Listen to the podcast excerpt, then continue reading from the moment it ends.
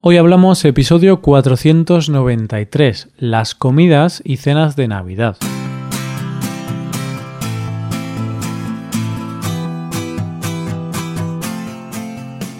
Bienvenido a Hoy Hablamos, el podcast para aprender español cada día.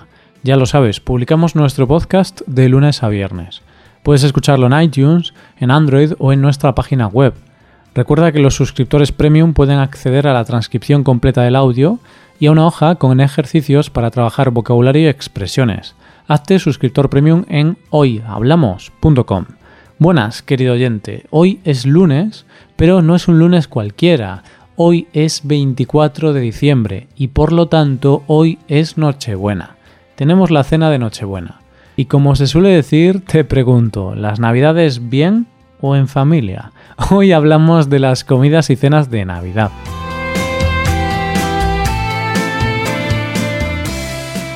Felices fiestas y feliz Navidad, queridos oyentes. Espero que estéis pasando genial estas fechas, los que celebréis la Navidad, claro, porque sé que hay oyentes de países donde no se celebran estas fiestas.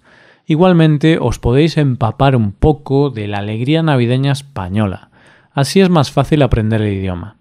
Bien, a lo largo de las Navidades te puedes encontrar que tienes que asistir a tres clases de comidas de Navidad. Las de empresa, las de amigos y las de la familia. Las cenas de empresa son un peligro. Perdona que sea tan directo, pero si ya has ido alguna, lo sabrás. ¿Y por qué?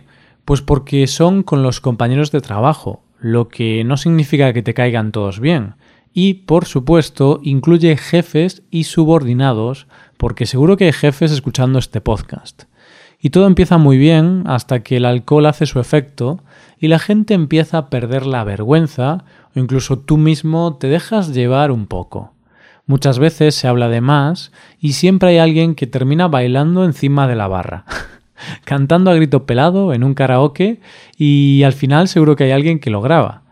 Y tú puedes pensar, Roy, eso es muy divertido, no seas aburrido. Sí, claro que lo es, hasta que tienes que volver a trabajar el día siguiente y como que ya ves a la gente de otra manera. Así que en estas fiestas hay que tener mucho cuidado con quién se habla, de qué se habla y por favor que nadie te grabe. Pero por otro lado, estas cenas también son una oportunidad perfecta para hacer migas con tus compañeros. Eso sí que es verdad. ¿Te acuerdas de la serie Friends? ¿No tenías un poco de envidia cuando pasaban las navidades juntos, sin la familia? Yo la verdad es que lo veía y pensaba, qué guay pasar las navidades con amigos. Y es que las comidas de Navidad con amigos solo tienen un objetivo, pasarlo bien. Son gente a la que conoces, a la que has elegido, y sabes que ese día no van a salir temas conflictivos. Más que nada porque ya os habéis peleado o discutido antes tomando una cerveza en un bar. y ahí solo vale comer, beber y pasarlo bien. Pero la verdad es que estas comidas son como un pequeño milagro navideño porque poner a todo el grupo de amigos de acuerdo con la fecha es casi misión imposible. Tú has conseguido reunir a todos los amigos para una cena navideña. Mis amigos y yo lo logramos, pero la cena la hicimos a finales de noviembre, porque de otra forma habría sido imposible. Pero con la familia es diferente. Hace unos días salió un anuncio de IKEA donde hablaba de que estamos tan desconectados que casi nos hemos olvidado de hablar y de conocernos entre nosotros. Estamos en una sociedad donde opinamos de todo y nos peleamos por todo, estamos conectados con cualquier parte del mundo, sabemos muchas cosas sobre los famosos, pero muchas veces nos cuesta hablar y relacionarnos con quien tenemos al lado. Y esa puede que sea una de las causas por las que las cenas de Navidad con la familia pueden llegar a ser tan conflictivas. Las cenas y comidas de Navidad están pensadas para reunirse la familia y pasarlo bien, pero seamos sinceros, siempre hay momentos de tensión. Y es que la familia esté unida es perfecto, sí, pero muchas veces es un grupo de gente que se reúne toda junta una vez al año y claro, es tu familia, pero es cierto que aunque sea de tu familia, a veces hay gente que no te cae bien. Y la verdad es que los grupos no pueden ser más diversos. Diferentes edades, diferentes creencias y diferentes formas de ver la vida.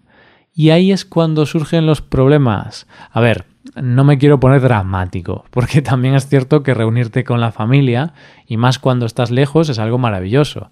Y no es que todas las familias se peleen, qué va, pero es divertido hablar de esos problemillas o discusiones que pueden ocurrir.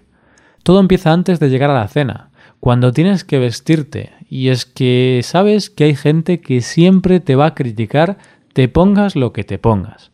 Si te arreglas, mira que arreglado, vas de boda. Si no te arreglas, ¿qué pasa? ¿Que vienes del gimnasio? Hay que ver las pintas que traes. Lo que me parece divertido y para ahorrarse esos momentos es la moda de toda la familia con los típicos jerseys navideños, cuanto más feos mejor. Eso es como el uniforme del colegio, nos iguala a todos. Y es que en las familias siempre hay un tipo de personajes, personas que año tras año hacen lo mismo y preguntan lo mismo. Aunque es cierto que es diferente si estás con tu familia o con la de tu pareja. Los suegros al principio siempre dan un poco de miedo, ¿verdad? Con tu familia estás más relajado, pero con la familia política siempre hay un poco más de miedo a hacer algo fuera de lugar. Y es que cuando llegas a la cena en cuestión, miras a tu alrededor y por supuesto que te alegras de ver a padres, abuelos, primos, hermanos, cuñados, pero siempre hay alguien que te hace menos gracia ver, y sobre todo porque sabes quiénes son los conflictivos, esos que van a buscar la provocación todos los años aunque depende de la familia, claro está. Yo aquí estoy tirando un poco de tópicos navideños, porque mi familia nos llevamos bastante bien. Está claro que siempre puede haber alguna rencilla entre algún familiar, pero en general nos llevamos muy bien. Son muchos años de cenas en familia y ya sabes que existen esas preguntas, las preguntas incómodas, las eternas preguntas que te hacen siempre, que normalmente las hace el graciosillo de la familia, siempre hay uno, siempre. Eso va innato a las familias. Sabes de lo que te hablo, ¿verdad? En la tuya también hay alguien así, seguro. Si esto lo viéramos como el trending topic de Twitter, los temas giran en torno a pareja, hijos y trabajo. Si estás soltero, las preguntas son ¿y cuándo nos vas a presentar a alguien? Seguro que tienes a alguien por ahí escondido. Si tienes novia, ¿y la boda para cuándo? O ¿y qué? ¿Este año vamos de boda? ¿Y los niños? A ver si nos dais una buena noticia este año, a ver si el año que viene somos uno más.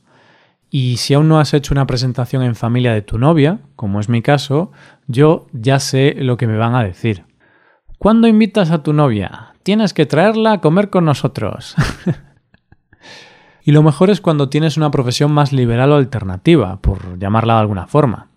Sí, sí, eso está muy bien, pero ¿un trabajo de verdad para cuándo? O ¿Cómo pretendes mantener a tu familia con eso del Internet? Solamente imaginadme a mí intentando explicarle a mi abuela mi trabajo. La pobre señora, como ve que nunca salgo de casa, piensa que no gano ni un euro, que no tengo ni para comprar el pan. y bueno, ante todas estas preguntas, a ti no te queda otra que sonreír y contestar lo más simpático posible. Hay una ilustradora, Bárbara Alca, que ha sacado unas camisetas que responden a esas preguntas, como por ejemplo, no vuelvas a preguntar en qué consiste mi trabajo. Mira, te la puedes comprar y así solucionas el vestuario y las preguntas.